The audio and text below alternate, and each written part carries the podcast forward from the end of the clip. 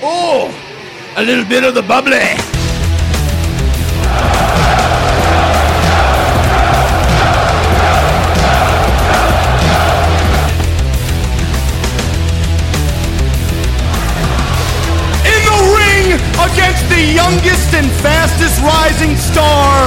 In professional wrestling today, Maxwell Jacob Friedman.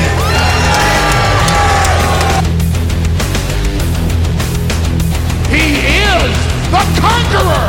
He is the beast incarnate.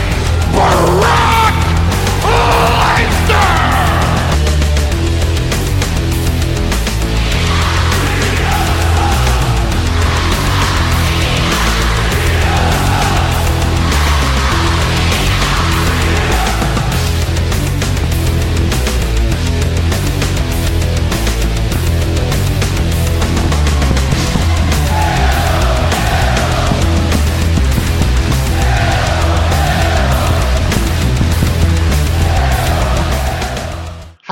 Friends. Welcome to a ACD podcast, another episode. And this uh, night we have a lot of discussion to do because we just came out of AEW's All Out. We have a very busy wrestling week that includes somersaults, um, flying kicks, pins, submissions, people passing out, Cracker and, Barrel. uh, cracker barrel, and a stolen belt. How about And that, a- you? and a little bit of bubbly. Hi, how are you? I'm doing fine. I'm excited. All Out was amazing. I can't wait to for us to talk about it. So you know what? I'm gonna tell you something. We're gonna do first All Elite Wrestling, and then we'll go to WWE because I cannot wait. Okay, let's do it that way then. Um, so AEW All Out. Uh, general thoughts to start to talk about it. Well, uh, I mean, it was actually the end, kind of the end of the preseason for All Elite Wrestling, uh, for the new show that's coming up in October second. So I think it was like the like the end of the preseason, and it was an amazing show. I mean, I enjoyed it from beginning to end. The crowd was amazing. The whole weekend was amazing. I was able to ca- uh, to catch some of the Starcast interviews, which were pretty awesome. And overall, I can say that they graduated with honors, and now they're going to actually going to college, which will be October 2nd on TNT. So it was a great event. I really enjoyed it. So how about you? Tell me how, what what was your experience on it? Well, I loved it. Honestly, it was an event that kept me on the edge of my seat pretty much the whole event. Um, gave us some interesting wrestling in every angle, like flying matches. We had technical matches, we had hardcore matches, we have women matches. So it gave us a little bit of everything. And I have some words about one of the matches specifically that is gonna, you know, surprise the people that listen to our podcast. So how we how we get into it? Okay, yeah, I mean, let's just start right right at the beginning by the uh, on the buy-in, the Casino Battle Royal. Uh, this match, I I thought it was better than the men's, that the one that they had a double or nothing. Uh, the way it it uh, the the way it was flowing, I think it was better. Uh, since the beginning, you knew that Nyla Rose was a force to be reckoned with, and you could tell by her eliminating all of the first group of contestants that were in.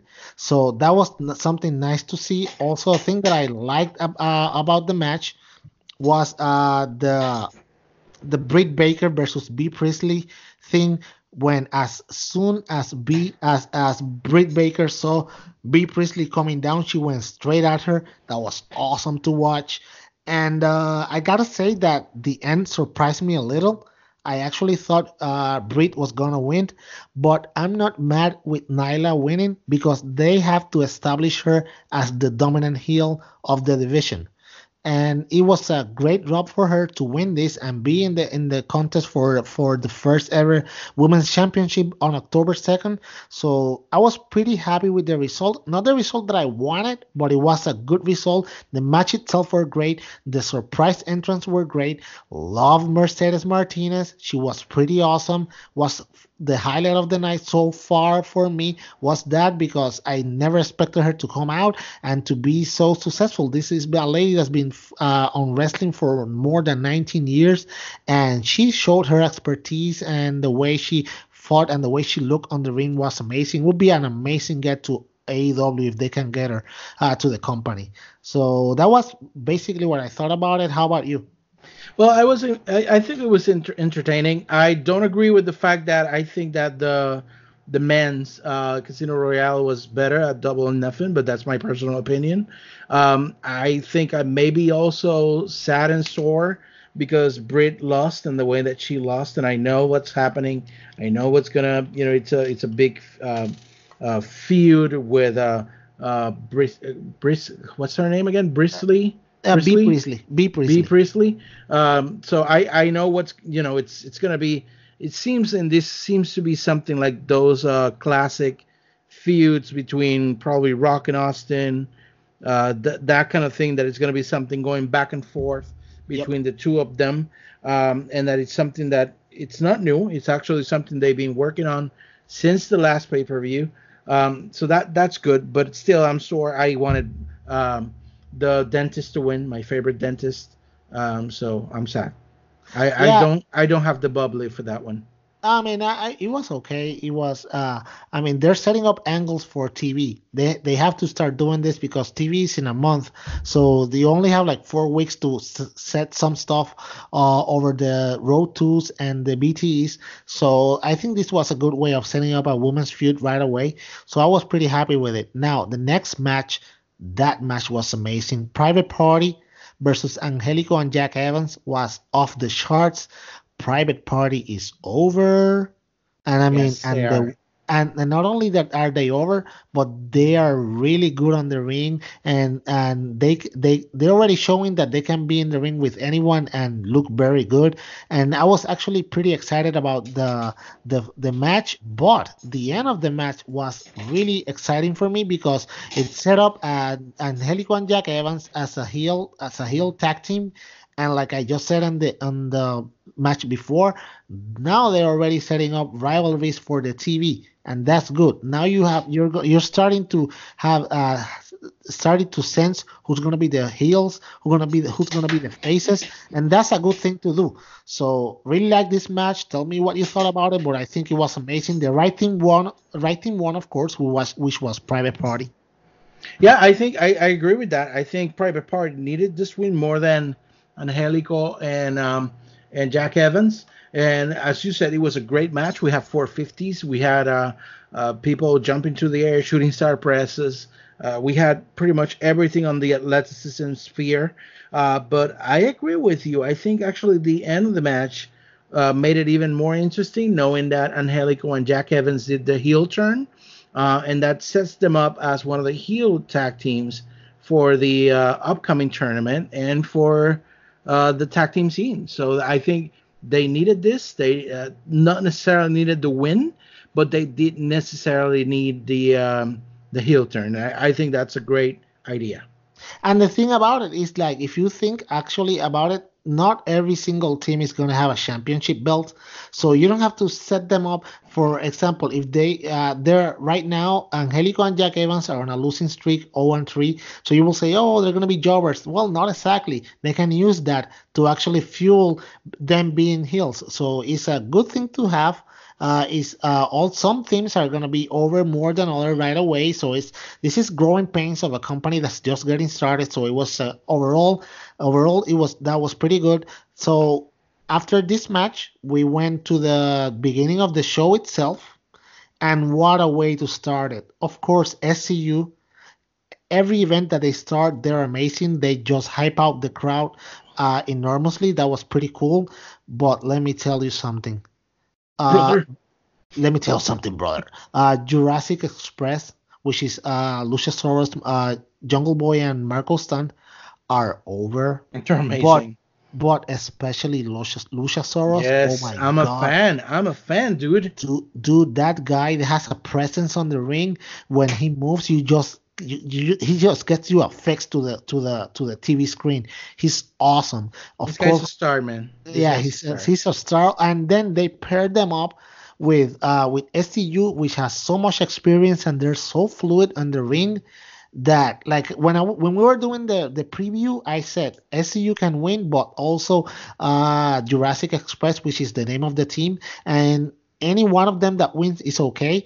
I mean, the right team won because SCU is the one that has the most experience, and it's good that they they're setting up this uh, the teams like this because it's realistic. You cannot expect a team that that's been together for three matches to beat a team that's been uh, collectively collectively on the ring for more than 60 years between the three of them. Doesn't make any sense. So the right team won. It was a really good match. And it, it really, uh, even though the the uh, Express, the Dinosaur Express, Jungle Express, Jurassic, Jurassic, Jurassic they, you understood me. Uh, even though they didn't win, they look great. I mean, uh, Luchasaurus pull up a couple of moves there that are kind of a cruiserweight moves, and this guy is what 6'5", 213 pounds. He's great. I mean, he, this guy, I love him. I'm a fan. I think Jungle Boy, it's amazing as well. The only downfall to it or downside of it is Marko Stunt. I think he actually pulls down the team a little, but um, uh, going forward, if they leave Marko Stunt like a like a like a friend or like a kind of a manager kind of thing, it will work. Just don't have him as part of the attack team, if you ask me. Yeah, on, on that particular match, the spots that he did were were, were okay. I mean, the, he did he wasn't on the ring for uh, a lot of the time of the match, so that wasn't that bad. But yet, like you're saying, I'm not a fan I mean, I think that they actually said, well, what are we gonna do with him? Okay, so let's tag him with uh, Jungle Boy and Luchasaurus. Okay, let's do that. But uh, not that. I mean, this is not the most incredible thing in the world, but it's something that I can I can live with. And and you know, you can you AEW is for everyone, and they're trying to show this. For for example, I mean, he's a tiny man, so that means that you know what can show everybody that tiny man can have an opportunity also. So it ain't that bad. I'm not gonna, you know, it's not something that is like completely destroying the product, anyways. Yeah, but I I don't like him that much. That, okay, that's okay. all I'm say. I, I respect that. I can respect that. Uh, so now tell me about the next match that, uh, on that card. Well, I was surprised that it was on this order. I mean, uh, if you ask me, Pac and Kenny Omega can be a, a main event anywhere. Oh yes. Oh yes. Uh, yeah, but uh, I mean, having said that, it was an awesome match. I think, uh, first of all, we have to look at the circumstances of this match. This match was not what wasn't scheduled to happen. Obviously, we know that Jon Moxley got injured. Um, and Pax comes in to fill, not to fill. I mean, it's a different thing because it wouldn't have been the same match with Moxley than it was with Pac. It was a little more technical. It, it would not be had been the same kind of match, honestly. Uh, but without any any any kind of story, anything. Just he comes as basically as a replacement for Moxley.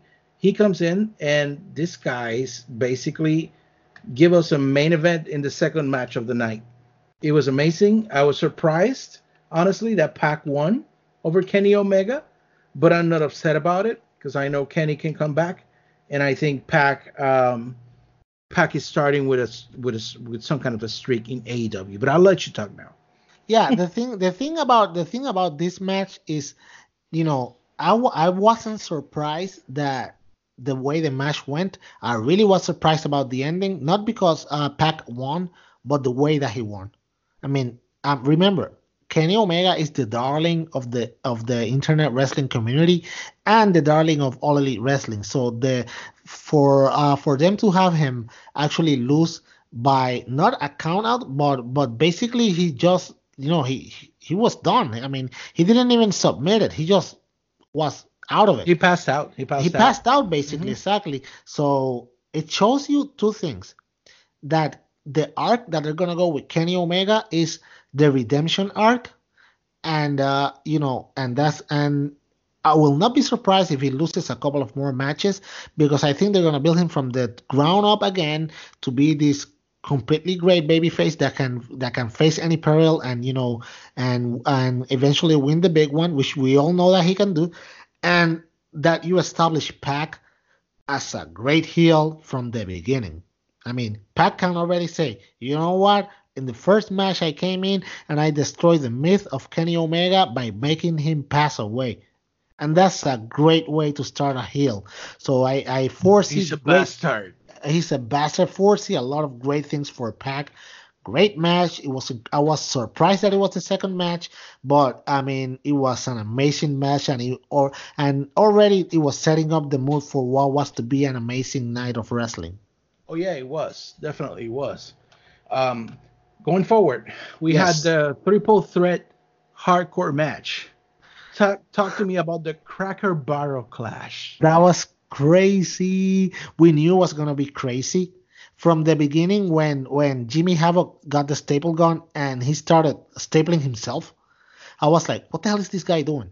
And then when they put him into the chair, they put him into the chair and uh, and they taped him with tacks inside his mouth. That was That was that was nuts. That was nuts. And also, I remember when I th- I think it was Jimmy that was gonna do like uh uh with a share. There, there was some kind of spot with a share where Jimmy was gonna do like a Canadian destroyer uh, on Joey Janela, and he basically flipped him, and he ended up sitting down on the share like doing Oh, a 360. And Oh, that yeah, was that- amazing.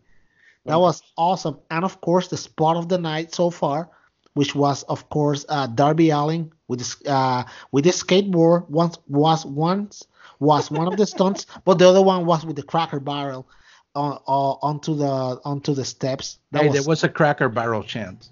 Yeah. I mean, I mean, Cracker. I mean, Cracker Barrel must be excited. They got their uh, money back. they got their money back in good way because for example i don't live in the united states but now whenever i go there i want to find a cracker barrel so you guys at least you got a sell for me down down it's there good. it was it was Cracker it was Barrel's good, I can tell you. Oh man so yeah so, yeah we'll go Whenever there. you visit, I'll I'll take you there. There you go. That- and that's a date with my good friend JD.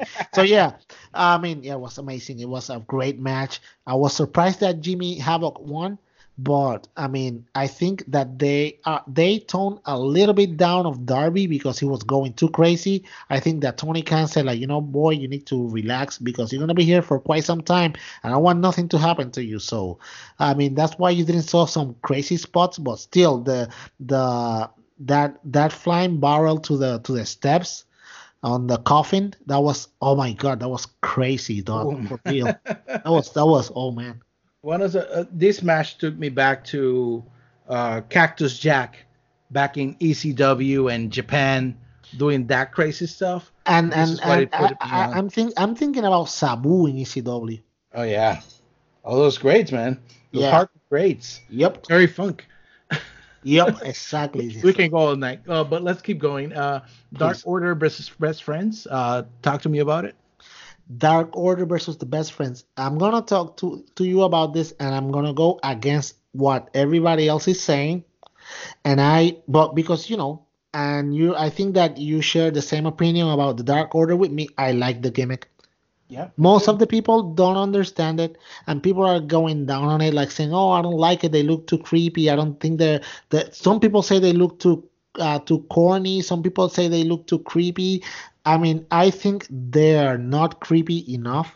I think they still have something on their presentation that they need, but in this match, they needed to win. They They wrestled. they, they I mean they uh, they are great wrestlers. They are a great tag team, but they needed to win this match because you can have the you know the biggest heel uh tag team on your division lose on on that match. So I like it that they won. I really I I like the gimmick. The best friends are amazing. They can sell everything, but I'm gonna leave the end for you so you can tell me what you thought about it. Well, you, you leave the end because you probably know what I'm going to say here.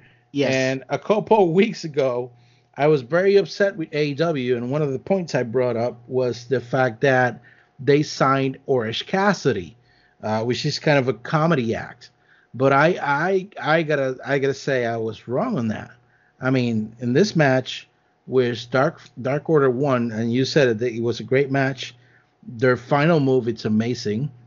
yes. Um, and and then at the end, they were the minions were taking away uh, Trent Beretta, and the lights went off as Dark Order typically does. When the light comes on, Mr. Orange Cassidy is in the middle of the ring, And the pop for Orange Cassidy in Chicago was amazing. One of the biggest pops of the night, if you ask me. Yep. Um, I didn't expect that, to be honest with you. Uh, but what surprised me the most is that the next day I was at a store with my kid, and he's walking next to me.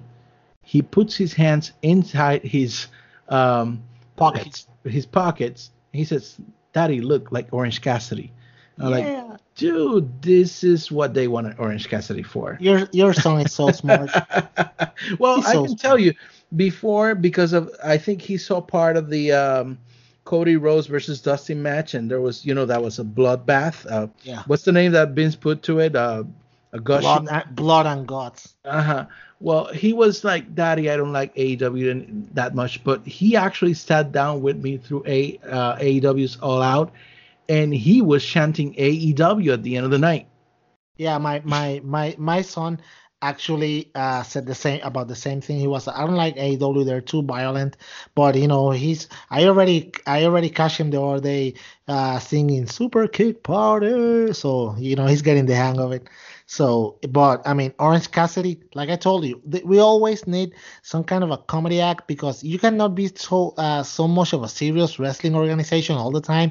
So Orange Cassidy is okay for what he will bring.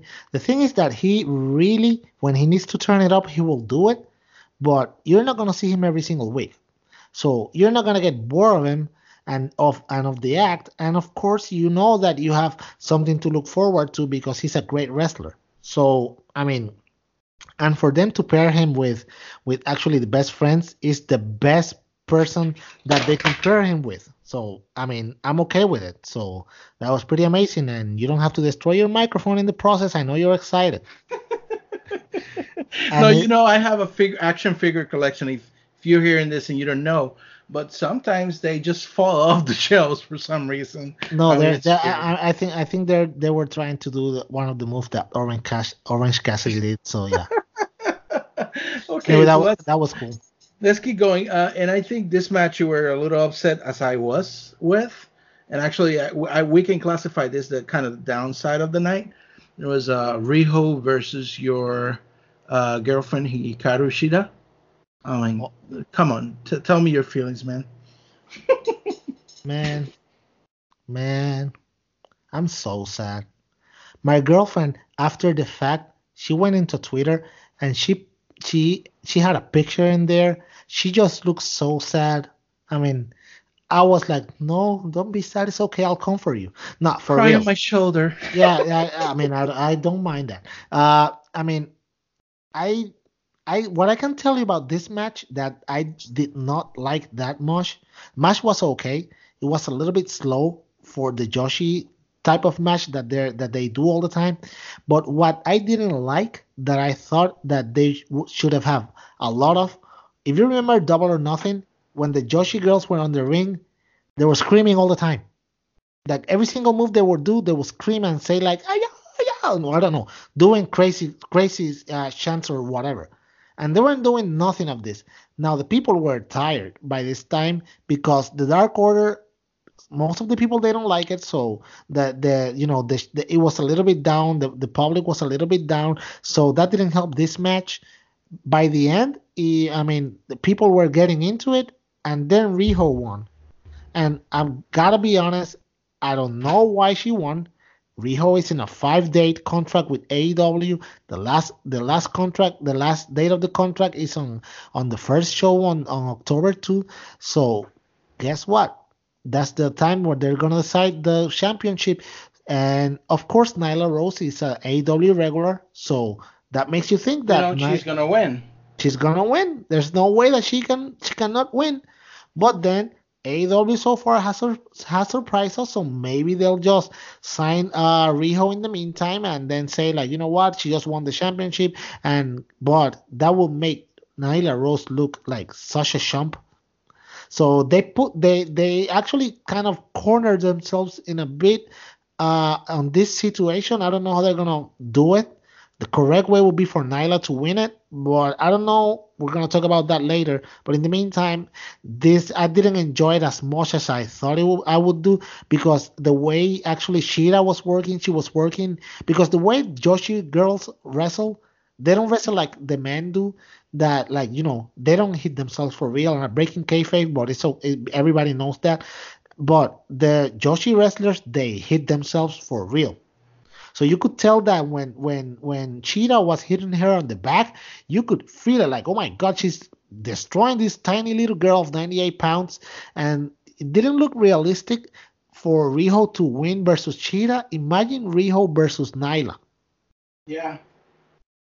So yeah, that was uh, that. I mean, I mean, yeah, I'm so sad to say this, but I didn't enjoy it as much as I could as I could. But that's I mean, probably that's probably the worst uh, uh, booking decision they've done in their short life.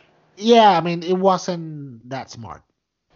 Yeah. Okay, and I agree with what you said. Now from there we go then to one of the classic matches of this night, and I think it, it was amazing, an amazing match. Um, obviously, there was most a lot of expectation for this match, and I'm talking about Cody versus Shawn Spears.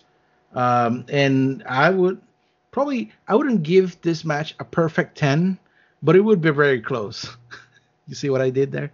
Yep. Go ahead. I mean that that oh my god that match had everything. That was like a soap opera in like 20 minutes. I mean, it had intrigue, it had surprise it, surprise it, it, it had great wrestling, it had Cody going into the stands with with with Shawn Spears was amazing to begin the match. I mean, it, it had the return of Arn Anderson doing the spine buster on on Shawn Spears. It had the drama of everybody thinking like, is MJF actually gonna is gonna go heel Betray. and and betray uh, Cody? It had everything. The right man won. I thought Shawn Spears was you know what we're gonna was gonna benefit a lot from winning in losing he didn't actually lose a lot because i was hearing the jericho podcast today and he says something that really that really stuck with me eh, and he said that for example if you're gonna get a heel from the ground up he doesn't need to win every single match he just needs to look amazing and Shawn Spears looked pretty good on the ring. The match was everything that it was cracked up to be. I mean, the the and the surprise, I mean, and the tease of the MJF turn was made so great that it was subtle. And if you knew a little bit about the company, you they were telegraphing you like, you know, this might happen, but we ain't gonna give it to you today. So that was cool. Yeah, I think that added a lot to the match. The fact that we were all expecting for MJF to betray Cody, and they, at the end, as you said, they they teased us and they said, you know, this is what you this is what you thought was going to happen, but it's not going to happen tonight. And that was great. That added to the match. As you said, this doesn't affect Shawn Spears because he's a bad guy. He can always make an excuse for not winning a match. Uh, but it actually helps Cody in uh, in the I don't know. It could put him in a better position now in this company that records matter um, for the AEW championship. Yep. And Cody, he's just a, such a baby face on this company. Oh my god. It's like everybody loves him. The crowd goes crazy. They eat of the palm of his hand. So I mean, Cody, he, he's you know, setting up himself to be one of the greatest baby faces on the company. And I see, and I see him actually in the near future going uh, for uh, an opportunity at the championship, maybe versus Jericho. I don't know, might happen. Yeah. Yeah, I mean, it, it, it's it's all the possibilities they have right now in their hands. Now, for this next match, anyone who listens to the podcast, podcast um, or that knows me personally uh, might know that my favorite wrestler ever is Razor Ramon Scott Hall, and to me, uh, those ladder matches with Shawn Michaels, specifically the first one, were classics. To me, specifically, the first one is the best ladder match ever. I know that after that, you know, the Hardys did their thing with uh, the Dudleys and and you know all that happened after uh, the the Christian and Edge. All that happened. It was amazing. but I think always thought that the best match, ladder match ever was the Razor versus Shawn Michaels at WrestleMania 10, and um, I gotta say that that changed last Saturday night, and that's how much uh, I like the Escalera de la Muerte match. I think this guy hit each other with everything and think. Uh, I think this guys went over the limit and they took us for the for the for the trip and we enjoyed every single second of it. I think um, we were, I was on the edge of my seat the whole match. I couldn't look away because if you look away for a second, you lost something great. Um, you missed something great. So, Pellot, what else you got to add to that?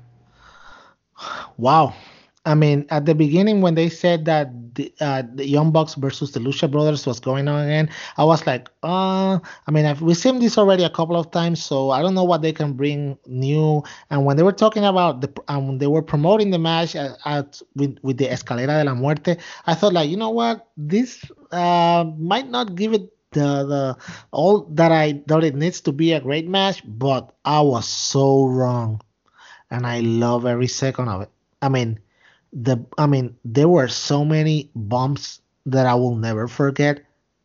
Like the Canadian destroyer from Penta to uh, Matt Jackson. That of course you can see it on ECD Podcast, Facebook, Facebook.com slash ECD Podcast. You can go and see it there. And uh, the spot where where Nick Jackson jumped into the into the the two uh, tables in the outside and he hits himself he tripped with the with the with the with he, he tripped when oh, he was the, the rope. Out. Yeah, he, was, he tripped he with the rope. Out. Remember? Yeah, exactly. His, he was flying out. He his tripped foot the got rope. caught in the rope. In the rope. And and the rope, and then uh, he he fell uh, face first on the second table. Oh, that was awful. And I mean, awful. Uh, that was rough to watch. And everybody was like, "Whoa!" I thought for a second, okay, this guy's dead. That's it. That's a wrap. You're gonna close the company. This was fun while it lasted. But then that crazy dude got up and continued fighting, and I said, "Those guys, those guys are for real. They they must be robots or something." And uh, one of the things that I really, really, really enjoyed, and I know that a lot of people didn't, but it was pretty awesome. And it shows that the Bucks can be heels when they want to.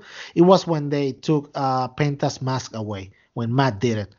I mean, it was like I was really surprised. Everybody was like, "Woo!" They were every people were pissed about it. So yeah, anyways, I didn't like it. I didn't. Like I, it. I, I liked it. It was pretty awesome. They showed they showed that they can be heels when they want to, and of course that made Penta really pissed. And then and what and that was that set up the Canadian Destroyer onto the from the uh from the st- from the the from stairs, the, yeah, the from the stair all day from the from the stairs all the way to the table.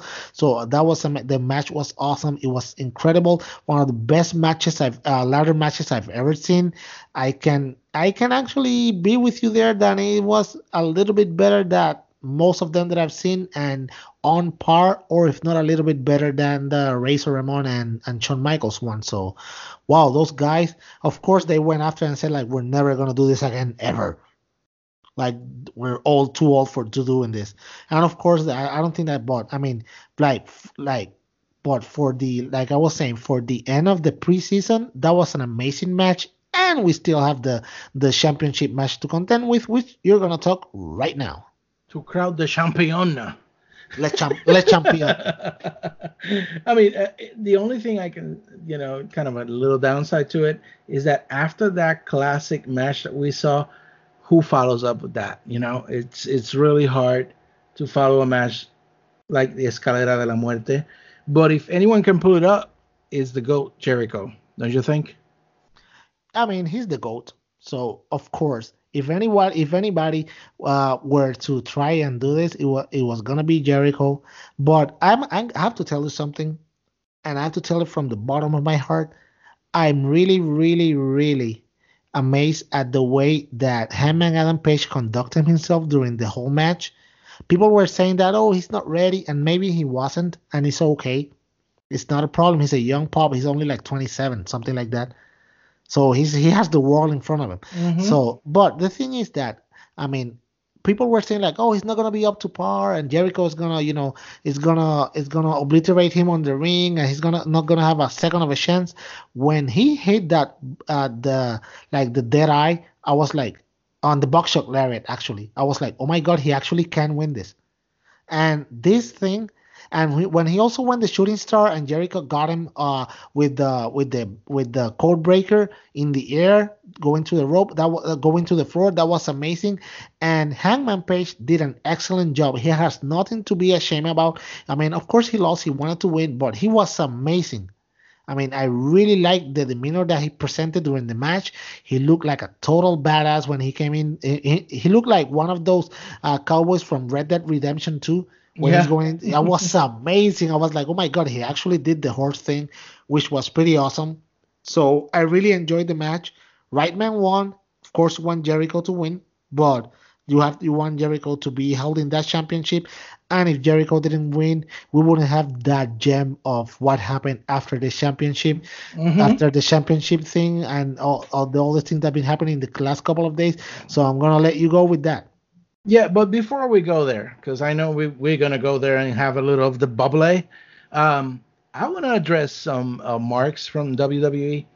People are saying, oh, you wanted to go to AEW because it's going to be different, and then you give the championship to a 48 year old like Chris Jericho. Okay, let's let's stop this right now. Chris Jericho is not any 48 year old. Chris Jericho is the goat. Chris Jericho has the promos yet. Uh, they're they're awesome. One of the best promos you can hear at any point. He is in one of the best shapes of his life right now, and he can go. And he has recognition. And I'm pretty sure that the WWE marks, if they would, if Adam Page will have won, they would they would have said, "Oh, you give the title to an unknown. What are you gonna do?" Yep. So it's it's it's them if you do and them if you don't. So yep whatever you think, just give a chance to AEW. Keep watching because I know if you really wanted Adam Page to win, that's coming. And um, so just just give it a chance. Don't be a hater. Stop being a mark. CM Punk said over the weekend you can enjoy both promotions. It's great for them. It's great for the wrestlers. It's great for all the the fans. So having said that, that was really necessary for this podcast to be said. Um, yes.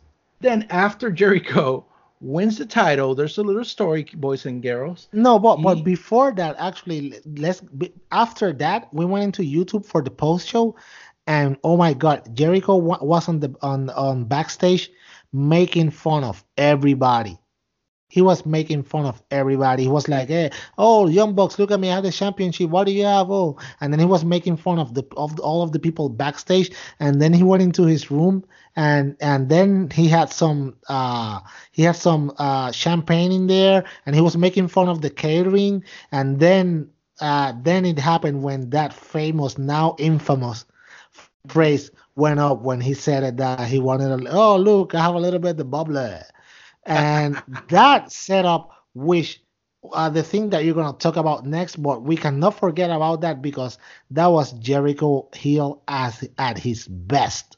Right after he won the championship, he was all alone. Everybody was stunned that he won. He criticized Chicago because he was saying, "Oh, Chicago, this great wrestling town. Everybody's quiet because you never expected me to win, and here I am, and whatever." So that was amazing, and that set up what you're gonna talk about right now. Yeah, 24 hours after winning the title, Jericho gets to Tallahassee. Um, apparently, he had a couple too much drinks of the bubbly, and he needed a steak, so he asked his limo driver to take him to Longhorn Steakhouse. He goes there. When they get there, he notices that he has the wrong bag from the airport. So he stays in Longhorn to have his dinner. Of course, he's the goat. He can do whatever he want to do, and he sends the limo driver to get back his his bag. So he goes, comes back, and when he arrives, Mr. Jericho, the goat, notices that that is indeed his bag, but is missing just one little piece: the AEW Championship. Oh my God. I can I cannot believe that that happened.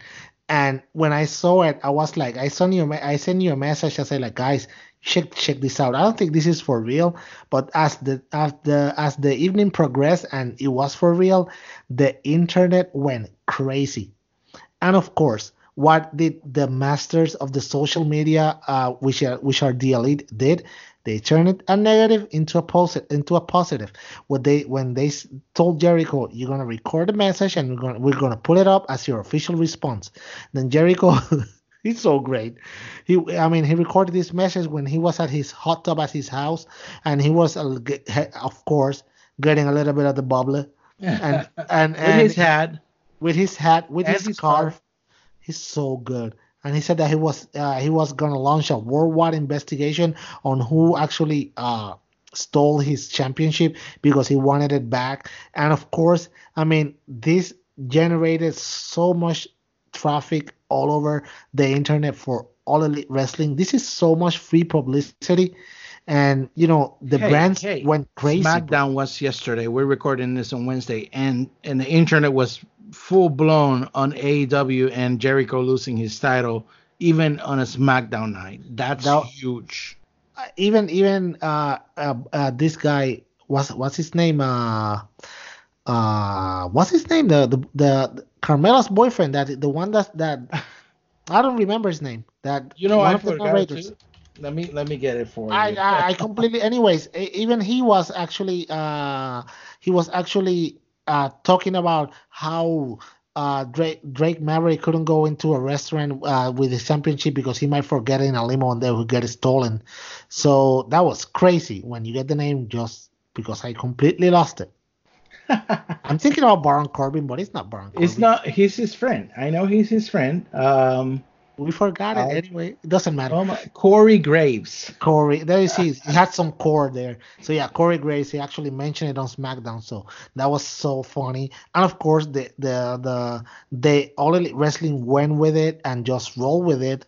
And I mean, some of the brands got involved. Everybody was, you know, having a lot of fun with it. Of course, the the championship turned out this morning, and of course, Jericho did a video later to the, today uh, you know, saying that he had the championship with him, and of course he was gonna celebrate it, and he was never gonna leave it out of his sight.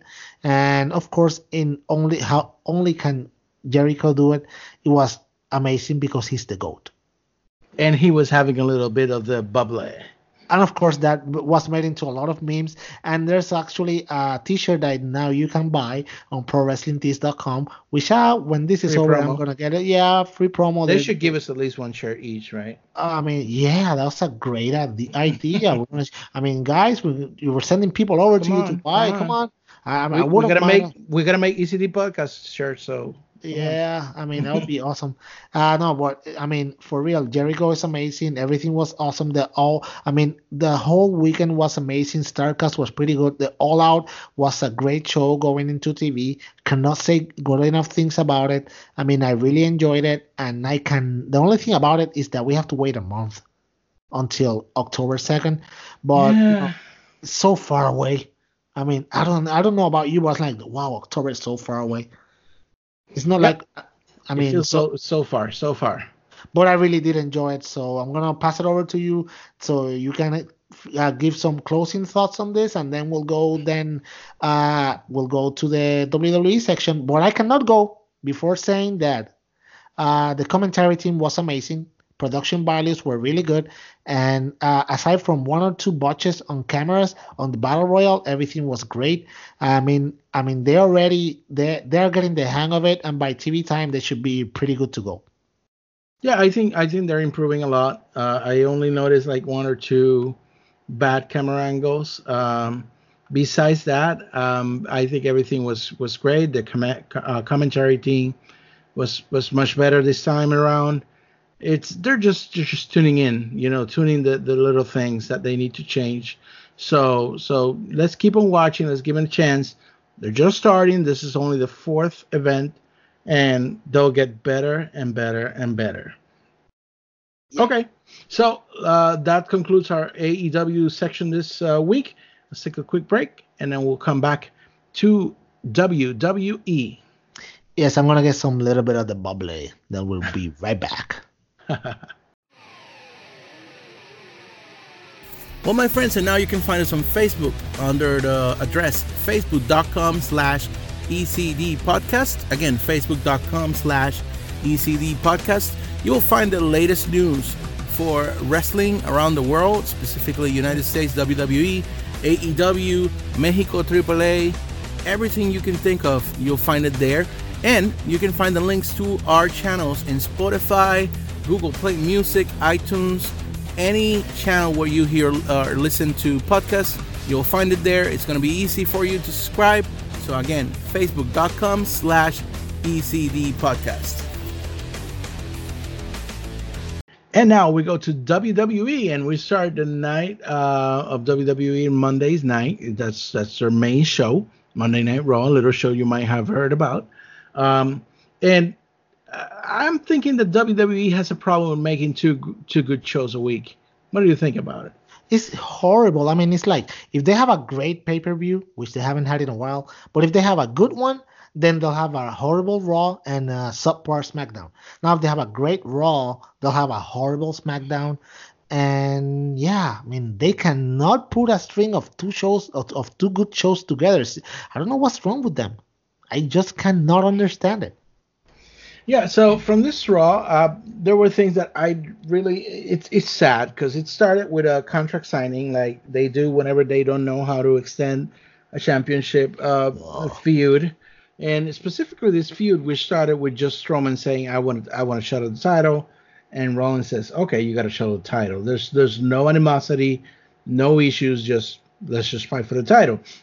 So on that same note, on this boring section of contract signing, the best in WWE right now, Mister, uh, the best in ring performer, Mister AJ Styles, Styles comes out with the OC, not the Orange Cassidy, the original club, and he starts singing the truths in front of everybody, saying, "Hey, what's going on here? How how do I not get a title shot?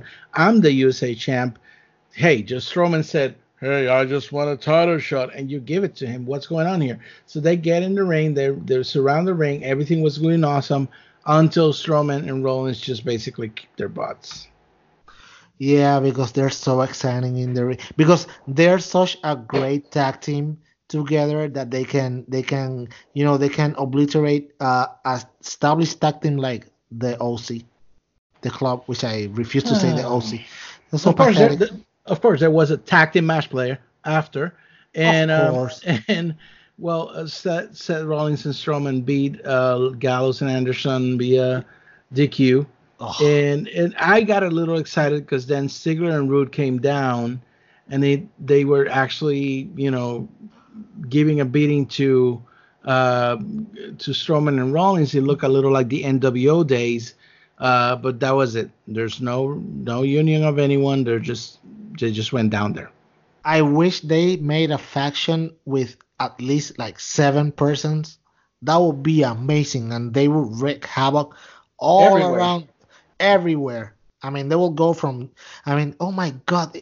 I mean, I'm not actually gonna give them free booking, but if they had a faction like let's say the OC and they've moved them from Raw to SmackDown even into NXT and they'll kick ass and just leave, that would be amazing. You wouldn't know where they would show up. That would be awesome. But of course they're not gonna do that.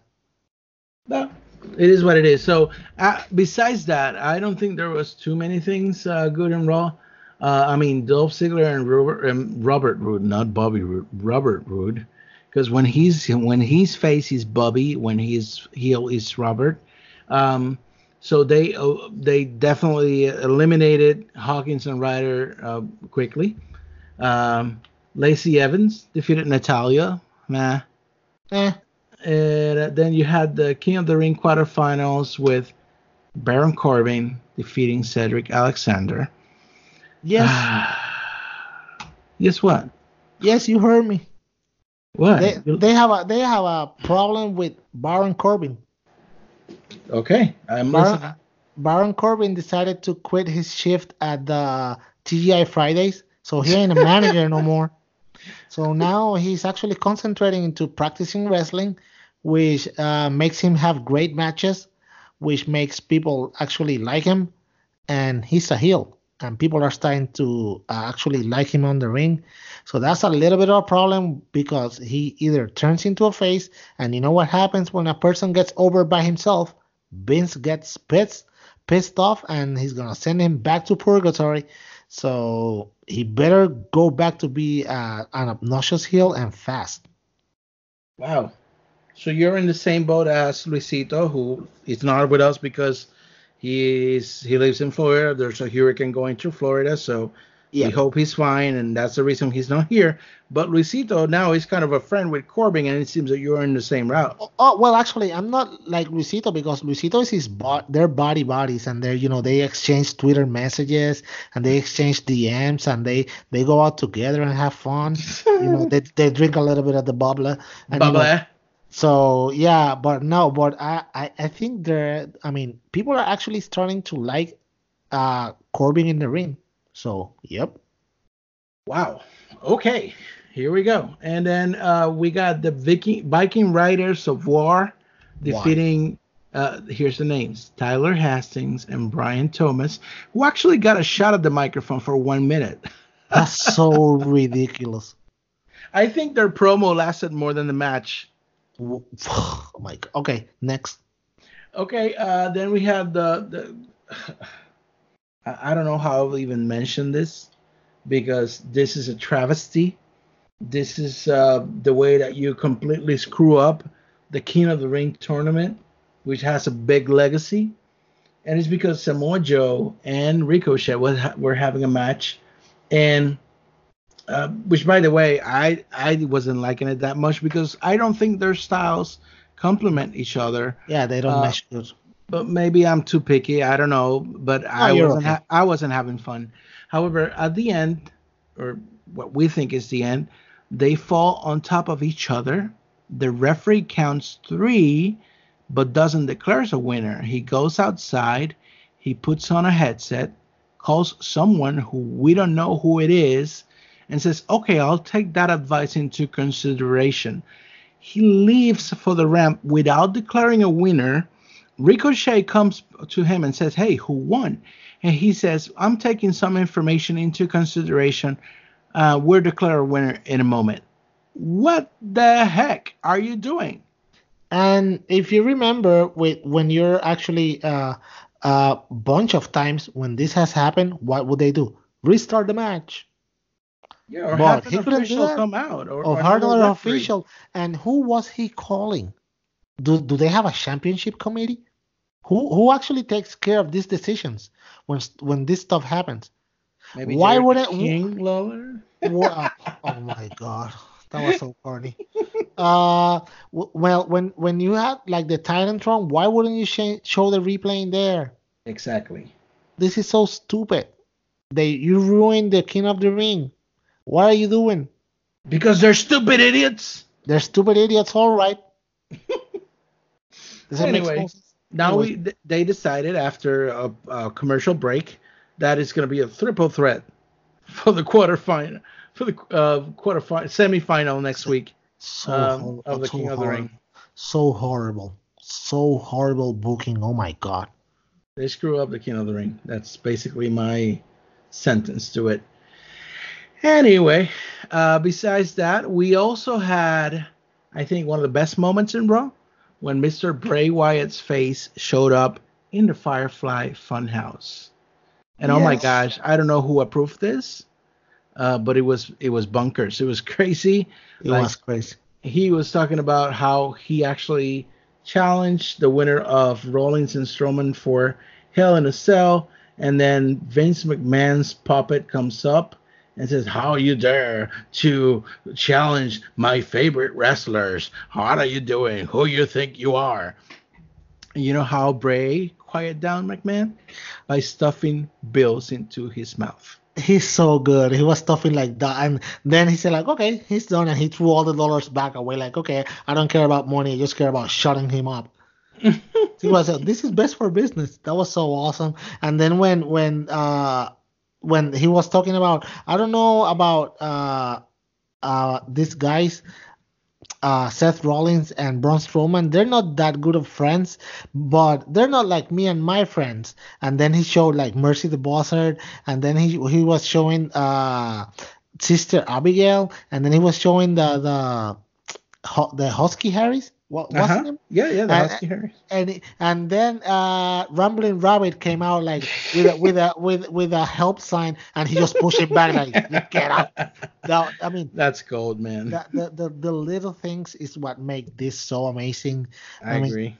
I mean and I'm gonna have to tell you something right now you might not agree with, but I don't I don't like that I mean like the Fiend is challenging for the championship at Hell in a Cell doesn't make a lot of sense for me. I mean I'd rather have him terrorizing everybody than going for a belt because what is he gonna do with a belt? And what if he loses? Because knowing WWE, they will have Rollins win and then have Rollins beat the Fiend. And there you go. You completely destroy the character. So, I guess we have to wait to see what's on Vince McMahon's mind, man. Oh my God, I'm so scared of that sentence right now. I am really scared. Okay, so on that note, uh, Rey Mysterio gave us a crappy interview. Uh, I have to say it. I I didn't did anything for me. And uh, the Miz and Cesaro, and I don't believe I'm saying this, but they had a match that I didn't care for because there's there was nothing in it, honestly. Um, then besides that, we had the uh, first before I go this this way. Uh, can you explain, Pellot, why WWE has to put a gimmick name on any match they're doing? Because they're idiots. They're stupid idiots. Because it doesn't. I mean, they they overbook everything. They even overbook the names of the moves, and this is what I don't enjoy a lot about the WWE product these days because everything feels so fake. And I know, I mean, everybody knows that wrestling is choreographed, but I mean, don't overdo it. You choreograph everything, even the name of the moves. Yeah, Yeah. it's a. I I watch um, um, what's their name? It's a channel. It's a very famous channel on YouTube, and they they do like also review uh, Raw and SmackDown and all that, and they have a section called Nobody Talks Like That. What is it? What culture? what culture wrestling yes and and i i agree with them they they say some dumb uh you know dumb ways of talking that nobody talks like that and it's so ridiculous anyway It's pathetic. uh we had this which what really was was a tag team match between alexa bliss and nikki cross versus becky lynch and bayley it was somewhat like a champions galore exhibition whatever Of and it course, was- because they have a, have to overbook everything. it was simply a tag team match, and Tag by play.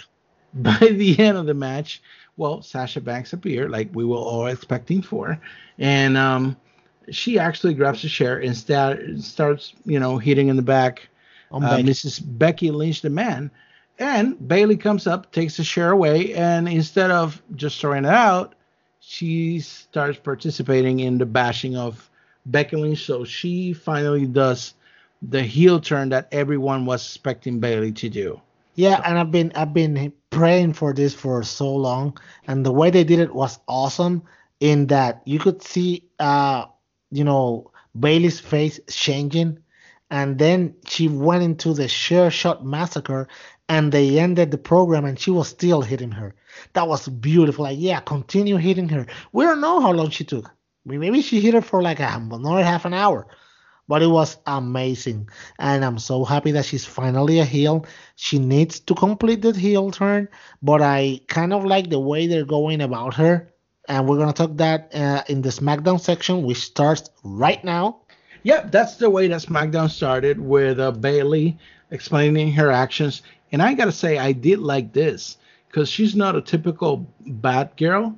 She was basically saying that he she did it to teach our kids how to be a loyal friend, and it makes sense if you don't think about it. it makes a lot of sense i mean the the the the, the words are you know are the right words the actions well not that much but i mean but you know she makes it's logical what she's saying i mean i i i um i went in defense of my friend somebody was making somebody was making something wrong to my friend and i decided to do something about it so she's not a bad person because of this i mean people don't understand this woman Yep. So uh, I mean, I liked it. I I don't know where this is going. Uh, she has a match with Charlotte, which is supposed to be the bad girl of the feud. Now I don't know what's gonna happen.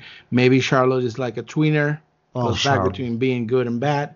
Um, but hopefully they they put the seats together of this feud between the four horsewomen of the WWE, and hopefully we'll see soon. And I can't believe I'm saying this, but we see soon Ronda Rousey with her force horsewomen, and we have a big match between these two groups. That would be the best case scenario if you ask me. Yeah, but I mean, uh, that you say you cannot believe it, and yeah, don't believe it because it ain't happening soon. So Okay, so uh, King of the Sorry- Ring, crappy sorry to burst- tournament. sorry to burst your bubble there, but I mean it's the truth. Yeah, yeah, let's go because you're always busting my bubbles and my bubble. anyway, King of the Ring tournament, the crappy tournament now. Another awful book pairing decision, Elias versus Ali. And when you think that they're pushing Ali, they're just pushing back. And Elias, I don't know what they're doing with him. Awful booking is all I can say. Yeah, I mean, oh my, what I mean, you have Ali that you're hel- uh, that he has some good big nets, and he of course he went into uh, all of what happened and which actually bring brought us Kofi Mania, and now he's back, and you have him lost lose to Elias because Reasons. because okay, reason. yeah. Fire and Desire defeats Alexa Bliss and Nikki Cross. Uh, I don't know what Be- to say about that. because reasons. Uh, okay, a good spot in the night. Randy Orton cuts a promo in the, in the in the ring, and Kofi comes to attack, but he gets catched by the revival and Randy Orton, which I love. I can't believe I'm saying that. Because hashtag FTRKO. And they're amazing. I love them. and they do a super RKO on. on I love him. I love him. They're King so good. Yep, that Yes. was good. Yes. Uh, King of the Ring tournament, the crappy tournament, and I'm predicting Mr. Chad Gable is going to be the finalist from SmackDown, which completely, totally, and utterly sucks. Can I uh, bomb it? Can I bomb it right now? Go. Can they actually? Do they actually have the nerve to eliminate Andrade from from this tournament and give the match to Chad Gable? Because reasons. I mean, this is ridiculous. I mean, they're eliminating every single good person from the tournament and they're giving leaving us crap for the end. And I'm really afraid that actually Ricochet is gonna win the whole thing. I'd rather have Corbin win it. Well, Yeah.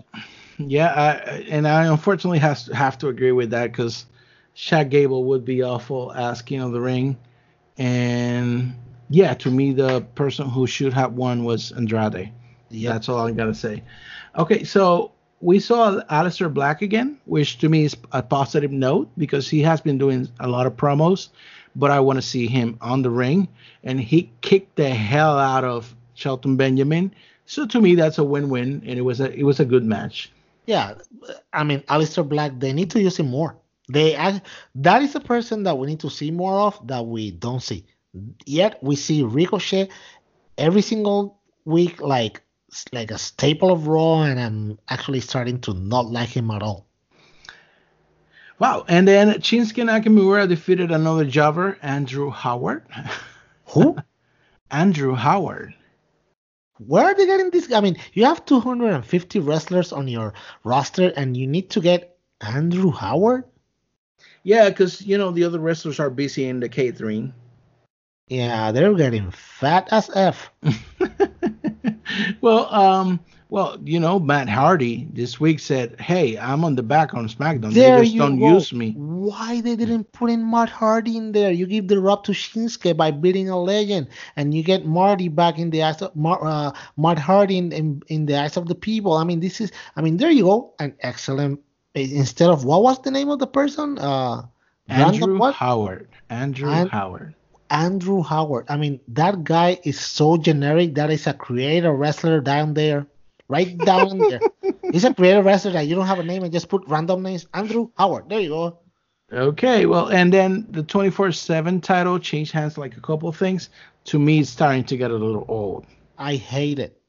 I told you that wasn't if they didn't if they didn't refresh it from time to time, it was gonna be boring. I really, really, really don't like it no more. And you, by the end of the year, most likely this is gonna be gone. Or That's not talked about. Or not talked about. They're gonna continue doing it, and nobody's gonna care about it. And you It's know, not- I'm so sad because uh, Michelle, the the Drake Maverick's wife, still hasn't received what she needs. she, she she can give me a call anytime. And uh, I mean, yeah, let's Uh, okay, let's continue with the po- uh, podcast before we get into any trouble. Uh, then the end of the of SmackDown was Eric Rowan finally telling us that he knows how to speak, uh, and saying that he planned everything. out. It was all me all along. It was my oh me all along, Austin. Eric Rowan basically uh, dishing Daniel Bryan. So we don't know if this is going to be like a, a face turn for Bryan again. I would predict that this is going to end up in a triple threat match, how things are done in WWE. Of course. Uh, but I, I got to be honest, I did like Rowan finally stepping up for himself and not just being a sheep of someone else. Yeah, I guess that was cool. I mean, but it was such a wet fart of an ending to an angle that they had us for more than a month and 572 replays of the same video over and over again. I mean, I was actually it's like when you see Star Wars for like the uh like 12,000 time and you already know it by heart. I already knew what was going to happen by heart and to end it like this, it was so cheap. But I mean, we, we got some Eric Rowan. He actually got his name back, so that wasn't that bad. Yeah, he's Eric. I mean, you know, we'll see what happens. So that's pretty much WWE for this week. Uh, I mean, it's it's hard to go back to WWE after the classic we saw Saturday night on AEW's All Out. Um, I don't want to be too harsh on WWE. I mean, I, I know they're doing taking some steps in the right direction. I think probably too slow. Uh, and I think probably they will have to pick up once AEW starts every week on TV because they're going to start to feel the pressure. I really hope so because people might think that oh, you guys are so harsh on WWE. It's not that we're harsh. It's just like we know that they can do so much better because we've seen them do it. Hey, they, have the they have the best roster ever. they only they not only have the best roster ever, but they have the experience, they have the production money, and they have the the platform to to be a really really great company, giving us great storylines. And I don't know why they just they just don't won't work on it. I mean, I mean, I th- really think that that company needs like complete overhaul of of you know Vince needs to get the hell out of there. Somebody needs to take over for like for real because I mean it's hurting the bottom line of the company and I know they have a lot of money and they're the number one promotion ain't no AEW getting away that from them but it's a little bit sad because that's the company that we grew up with and it's sad to see on, on what it has been turned into right now it's really sad I hope they get their act together and soon because no AEW is coming and it's coming like a freight train Okay, so let's see. We're hoping for that. We'll see how it goes. Um, and again, I think when when the when they come in the TV every week, they're gonna feel the pressure, and hopefully that will continue and uh, fasten the elevation of the product for WWE. So that's all I have to say. I want to thank everybody for listening to us. Uh, for anyone that's affected by the storm, hang on. Um, and if you're not affected, please look for a responsible charity that can, you know, take your donations, everything they need, help out because you don't know if at any point you will be needing the help. Uh, we will be um, at all times trying to get information from serious people who can take donations, but it's not. We don't take this lightly. So um, for Luisito, again, I, we hope that you're fine, that you're all well, and uh, we miss you, man. We hope to have you next week. yeah I need, you know- I need I need somebody to fight with I'm being too good. People are gonna say like, "Oh my God, you're turning soft." I need Luisito so he can be my person who I can fight with. But no, for real, JD, and I'm gonna take this part and just finish up the podcast. I'm really happy uh, for all the support of the persons who are listening to us. Thank you for to all of you for letting us, you know, be on your ears for uh, one or two hours every single week about talking about what we love and for all the people that might might be on the hurricane path and especially people of the bahamas uh, we're really here with you uh, me as a Puerto Rican that lived through Maria and now watching this from the other side, I understand. I understand you guys and what you're going through, and you're not alone, and people will help you, and everything will come back together as it was before. But I mean, some rough days are ahead of you, and I hope that you really can uh, work on it.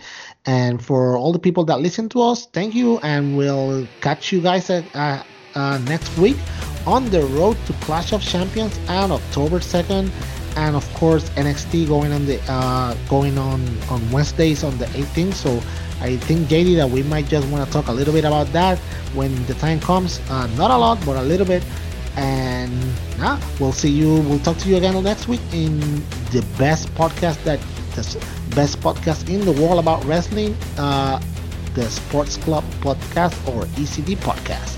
Yeah